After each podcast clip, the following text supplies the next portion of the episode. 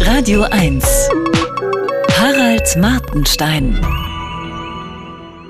Ich möchte ein Auto kaufen. Dies ist ein Geständnis, mit dem man sich vermutlich keine Freunde macht. Viele kaufen sich heute wohl heimlich Autos.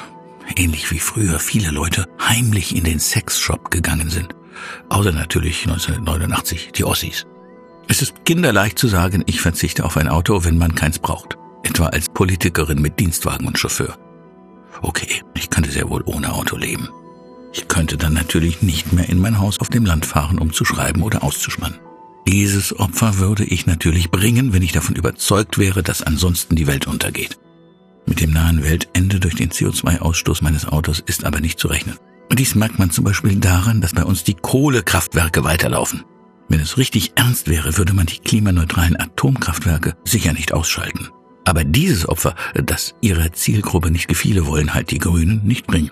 So hat jeder sein Lieblingsprojekt. Die einen ihr Auto, die andere ihre Haltung. Mein lieber alter Dacia kommt vermutlich nie mehr durch den TÜV. In Berlin würde ich auf Carsharing umsteigen. Aber in den weiten Brandenburgs funktioniert Carsharing nicht. Der ÖPNV funktioniert auch nicht. Das Einzige, was da draußen richtig gut funktionieren würde außer einem Auto, wäre der gänzliche Verzicht auf Mobilität. Man kann sagen, dass ich mir nie einen Zweitwohnsitz hätte anschaffen sollen. Nun, das ist 15 Jahre her. Wenn morgen die Welt unterginge, würde ich übrigens heute noch ein Apfelbäumchen pflanzen. Aber um das Apfelbäumchen von der Gärtnerei rechtzeitig vor dem Weltuntergang in meinen Garten zu bringen, brauche ich auch wieder ein Auto. Ich habe über ein Elektroauto. Aber ich lese ständig, dass man Strom sparen soll.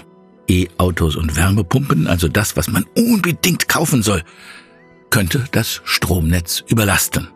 Die Regierung möchte dieses Problem lösen, indem die Bundesnetzagentur bei Stromknappheit ab 2024 alle Ladesäulen und die Wärmepumpen runterdimmt.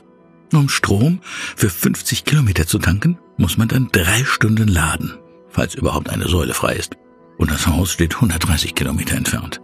Die Netzagentur nennt dies in Kaufnahme erforderlicher Komforteinschränkungen durch Schaltmaßnahmen.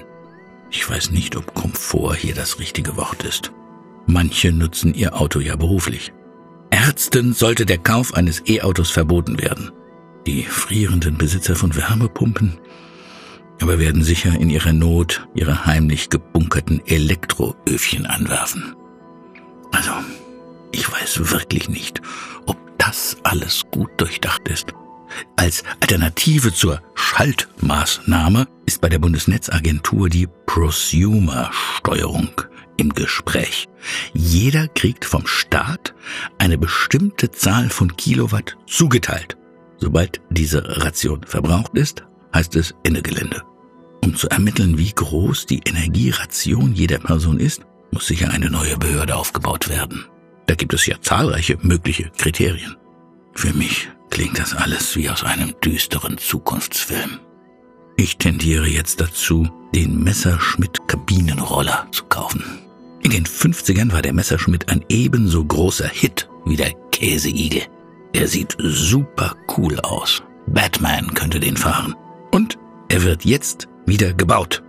Neben der E-Version gibt es auch einen Benziner, der angeblich so wenig verbraucht, dass ich ihn womöglich mit einer Pipette betanken könnte. Das ist doch okay, oder? Harald Martenstein auf Radio 1.